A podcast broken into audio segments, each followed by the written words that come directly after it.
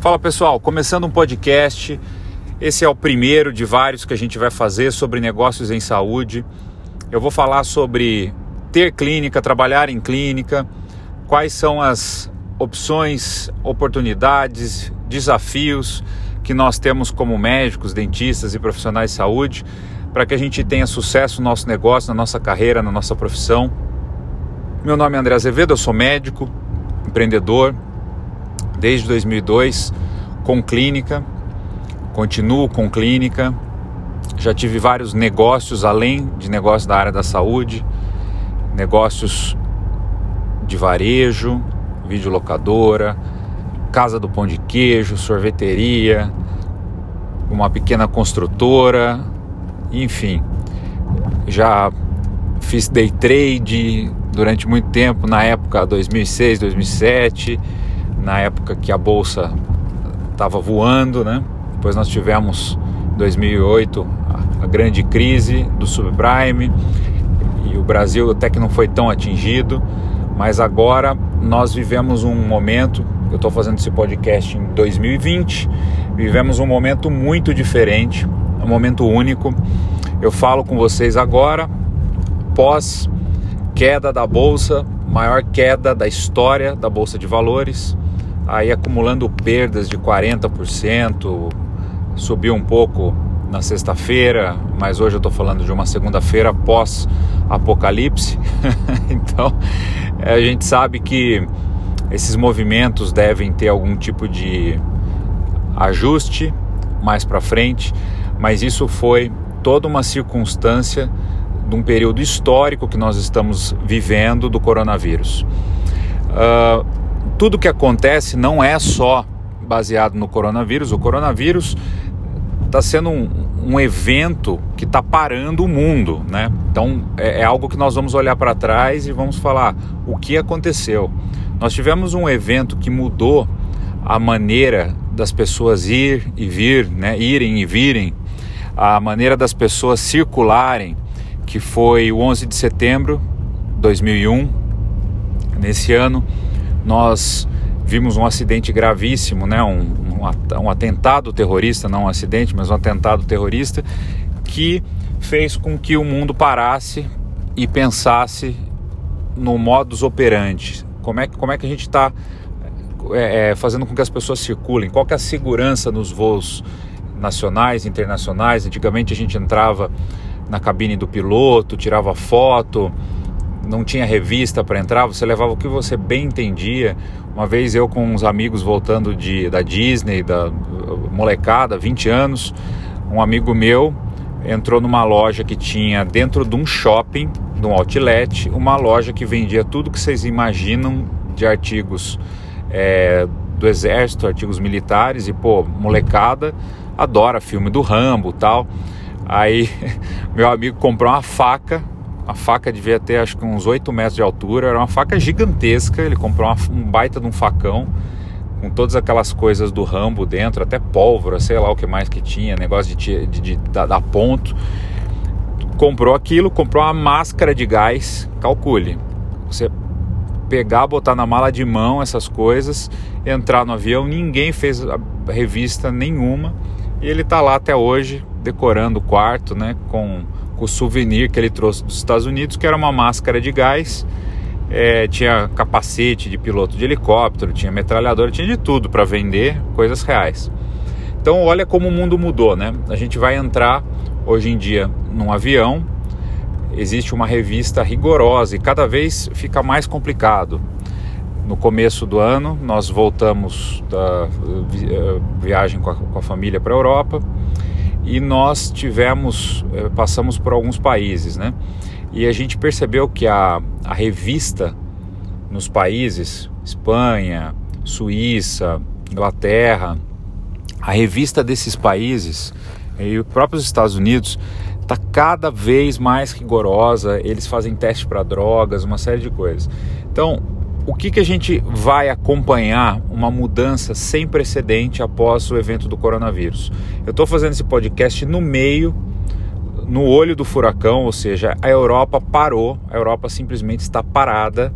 Além da Europa estar parada, nós estamos, os Estados Unidos com, a, com as fronteiras fechadas, nós estamos com a Alemanha, Itália, Espanha, ou seja, Grécia, todos os países simplesmente não não liberando mais nenhum tipo de, de fronteira, nada, nada, nada, não pode entrar. Se não pode entrar, o Brasil ainda é, não fechou as fronteiras, mas deve fechar em breve. E a gente está já com aulas suspensas daqui uma semana. É, no, no, movimento de orientação das crianças, tal, esperando. Estamos com 122 casos. Eu não sei quantos casos nós teremos daqui um mês, dois meses, mas o fato é que o coronavírus ele, ele veio para causar uma mudança nos hábitos como o 11 de setembro. É esse o paralelo que eu queria fazer e queria que vocês refletissem. E o que, que acontece depois? Então, o grande desafio nosso é descobrir qual será o novo, novo hábito, a nova maneira das pessoas fazerem as coisas, porque não tem como voltar atrás. Até então, o brasileiro é, era, era, sempre foi, né? Um, o latino em si, né? É, tem um, um, hábito de abraçar, de, de, de ter mais contato físico.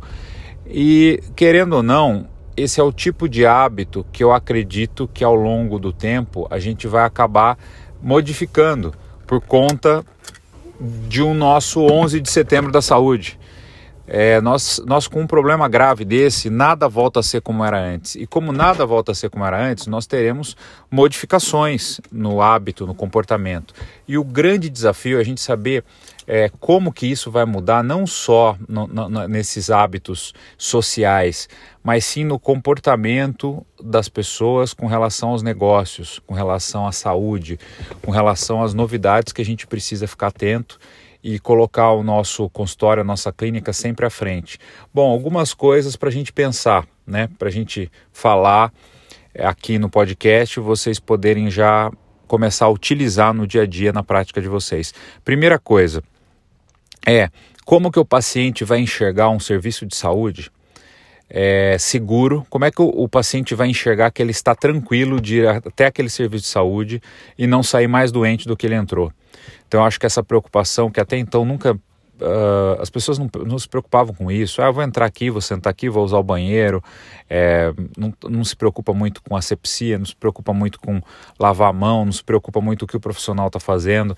Eu acho que agora é a hora da gente virar o jogo no sentido de mostrar para o paciente que nós temos toda a preocupação com biossegurança e a preocupação tem que ser estampada desde o teu site, da, da tua mídia social, do teu Instagram, ela tem que ser estampada na sua comunicação visual, no seu marketing, como você é, fotografa, como você faz com que sua clínica seja percebida. Então fiquem atentos, porque essa mudança não tem precedente. Você precisa se colocar, mostrar que o teu negócio ele tem ventilação, mostrar que o seu negócio bate sol, ou seja, que não é aquele lugar é, que tem umidade, enfim, você vai ter que se preocupar com ambientação, querendo ou não, e se teu consultório, teu, tua clínica não está no melhor dos, dos ambientes possíveis, eu acho que isso vai fazer diferença a longo prazo. As pessoas vão olhar e vão pensar assim, poxa, aqui é um lugar que não é tão legal, é, essa história da biossegurança vai ficar mais presente, né, vai ficar mais comum, as pessoas vão ter mais conhecimento sobre isso, principalmente por conta de tudo isso que nós estamos vivendo no mundo. Eu, obviamente, é, eu, eu, fiz vários é, stories falando sobre como nós já vivemos problemas com gripe. Eu trabalhava na, na, no hospital da PUC, no quinto, no sexto ano de faculdade, e a gente atendia no, no inverno muitas pessoas gripadas, muitas pessoas, a metade da turma estava com gripe, estava trabalhando, e aí vinha um monte de paciente gripado. A gente olhava para o lado e falava: Nossa, todo mundo está gripado, todo mundo pegava gripe em casa, todo mundo que você conhecia estava gripado, gripe forte, matava mais gente que coronavírus e não sei o que, mas nós não tínhamos a informação, a gente não sabia. Tinha países que rodava uma gripe, pegava no país inteiro, é, uma leva né, pequena ali morria, mas é, era muito mais sério que que o próprio coronavírus. Não tenham dúvida disso. A gente viu, acompanhou isso e muitos médicos sabem do que eu estou falando. Mas agora nós temos informação. Como a gente tem informação, tem mídias sociais, eu acredito que essa é, gripe que nós estamos vendo aí do coronavírus, ela só chegou a ter é, esse impacto global por conta das mídias sociais e da informação e da velocidade é, da disseminação da informação, o que é algo bom, mas que vai gerar um impacto econômico que hoje nós não sabemos qual será. E aí eu também convido a vocês, né, nesse podcast, a duas ações imediatas. E a primeira ação imediata é você fazer uma comunicação e deixar claro para o seu paciente que você sabe o que você está fazendo com relação à biossegurança, que é seguro procurar o seu serviço de saúde, o seu trabalho, o que você faz. Isso é a primeira coisa. Não adianta fingir que nada está acontecendo. As pessoas não saem de casa, né? As pessoas estão, estão sendo orientadas a evitar contatos sociais. Então, evitar até o churrasco, a gente tem ouvido falar, evitar até contato com pessoas próximas, ou seja, ter essa paciência nesse período para que não haja pico de contágio e não lote os sistemas de saúde. Mas o fato é que todos nós teremos contato com o coronavírus, todos nós vamos ter contato com, com a gripe, e não é o primeiro, não é o último nós teremos N mutações, N vírus diferentes, isso vai acontecer sempre. A diferença é que agora o mundo mudou. Nós teremos esse tipo de notícia. É, nós estávamos vivendo momentos onde a imprensa é, tinha pouca coisa para noticiar e a gente sabe das dificuldades da imprensa, não só brasileira, mas mundial. A imprensa gosta de furos, ela precisa da atenção das pessoas e até então quando a gente está com tudo caminhando normal, sem muitas novidades, a imprensa fica sem é, notícia, sem ter assunto. Isso não dá ibope, isso não, dá, não, não, não chama a atenção das pessoas. Então a gente vê que agora é um prato cheio.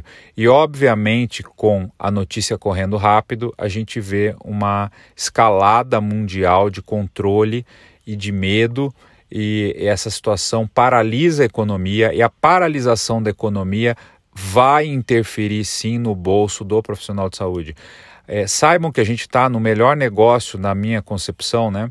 E não só na minha, mas várias consultorias internacionais apontam é, saúde, biotecnologia, a parte é, de, de, aplicativos e softwares, é, tudo que é, que é relacionado à tecnologia, né? a novas tecnologias, a big, big data, tudo que tem é, relacionado a empresas exponenciais relacionadas à tecnologia com baixo custo. Então, vendo o caso tanto de Uber quanto Netflix, Airbnb, exemplos batidos até hoje, hoje já são batidos, mas que refletem é, tendências de consumo das pessoas, de diminuir imobilizado, né, gastar menos pagar por assinatura, software as a service. Então, uh, uma série de, de novidades que a gente vê que as consultorias apontam como tendências do futuro e, e, são tendências sim a saúde, né? A saúde com qualidade, ela é uma tendência e é uma coisa meio óbvia pelo envelhecimento da população, mas o óbvio nem sempre está tá à vista de todos. Então essa preocupação com contaminação, pessoal, não vai ter mais volta. A partir do momento que nós tivermos um evento mundial, isso vai mudar a nossa vida, a nossa concepção de, de hum, trabalho como médicos profissionais da saúde. Nós seremos sempre necessários, mas nós vamos ter uma escalada das tecnologias envolvendo, quem sabe aí nós precisamos pensar qual é a próxima bola da vez é, e que não interfira no dia a dia dos profissionais de saúde, dos médicos, dos dentistas, mas nós vamos sim passar por uma, por uma uberização da saúde. E quando eu digo uberização da saúde, é, não é no modelo exato do Uber, mas no modelo da, da assistência online que ela vai se regulamentar, não tem como voltar atrás, isso vai acontecer e nós vamos ter complementos presenciais, óbvio, mas nós vamos ter atendimento sim, essa é a minha visão, é, com gadgets, as pessoas vão, vão colocar é, equipamentos para dados vitais, para apoio ao exame físico e aí você, à distância, é, vai, de certa forma, desprezar o exame físico, vai usar outros dados, é, às vezes até laboratoriais, é, mais exames diagnósticos à distância, mais anamnese e mais etc, etc. Imaginem, você está se conectando a uma pessoa à distância, mas você está fazendo um atendimento e, querendo ou não, gente, a gente sabe que em breve nós teremos exames que vão poder é, é, não substituir, mas nos dar uma boa base do que está acontecendo com aquele organismo, com aquela pessoa à distância. Então, há o atendimento à distância, a telemedicina veio para ficar. a legislação vai tentar segurar o máximo possível, só que a informação e a tecnologia e as novas exigências do mundo não deixarão isso ficar de fora. Isso vai entrar no radar. Então fiquem atentos é, para a gente deixar, né? Eu estava deixando aqui orientações nesse podcast para quem é profissional de saúde. Primeiro, comunique biossegurança comunique que você tem um ambiente seguro para atender e quais são as providências que você toma para que as pessoas saiam seguras é, em termos de doenças infectocontagiosas no seu ambiente. Essa, essa é uma orientação que às vezes o profissional de saúde acha que isso é básico, mas você vai perceber e você já está sentindo no dia a dia que as pessoas não sabem, não sabiam disso até então e está vendo um grande programa de conscientização.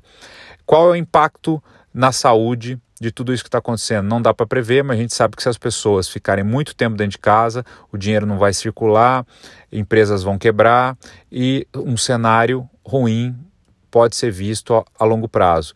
A gente imagina que as coisas vão, vão ser contornadas, digamos assim, né? Esse não é para ser um vírus é, complicado, a economia volta a caminhar, nós vamos ter tido um chacoalhão, mas o que vai ficar de tudo isso são as mudanças de hábito e as mudanças da maneira como a gente tem que se posicionar. Então, primeiro é a comunicação, segundo é a relação com a tecnologia. Não tem jeito mais de você não ter é, o teu consultório totalmente informatizado e principalmente não estou nem falando de software, é, muita gente pede indicação, eu costumo não dar indicação, mas é, hoje em dia praticamente todos os softwares de mercado, os de ponta aí, são bons, eles controlam financeiro, controlam prontuário eletrônico, atendimento, o básico, que hoje é básico, já não é mais diferencial.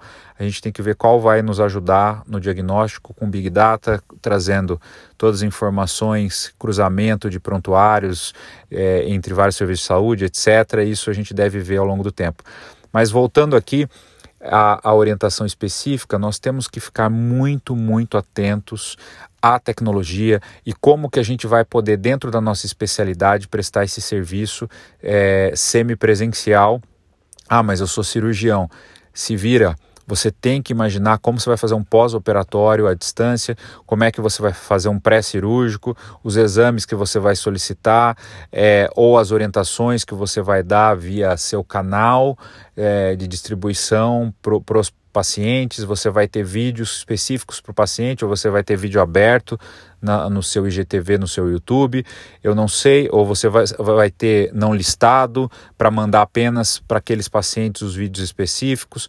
Você vai ter que ter um complemento do seu trabalho à distância e as pessoas vão cada vez mais pensar e avaliar se o seu deslocamento, né, se o deslocamento delas é algo que faz sentido. É, biológico. Já, já não vai ser mais o sentido financeiro. Isso vai envolver o financeiro. Pô, eu vou gastar, vou me deslocar até lá, vou entrar num transporte que vai ter um monte de gente.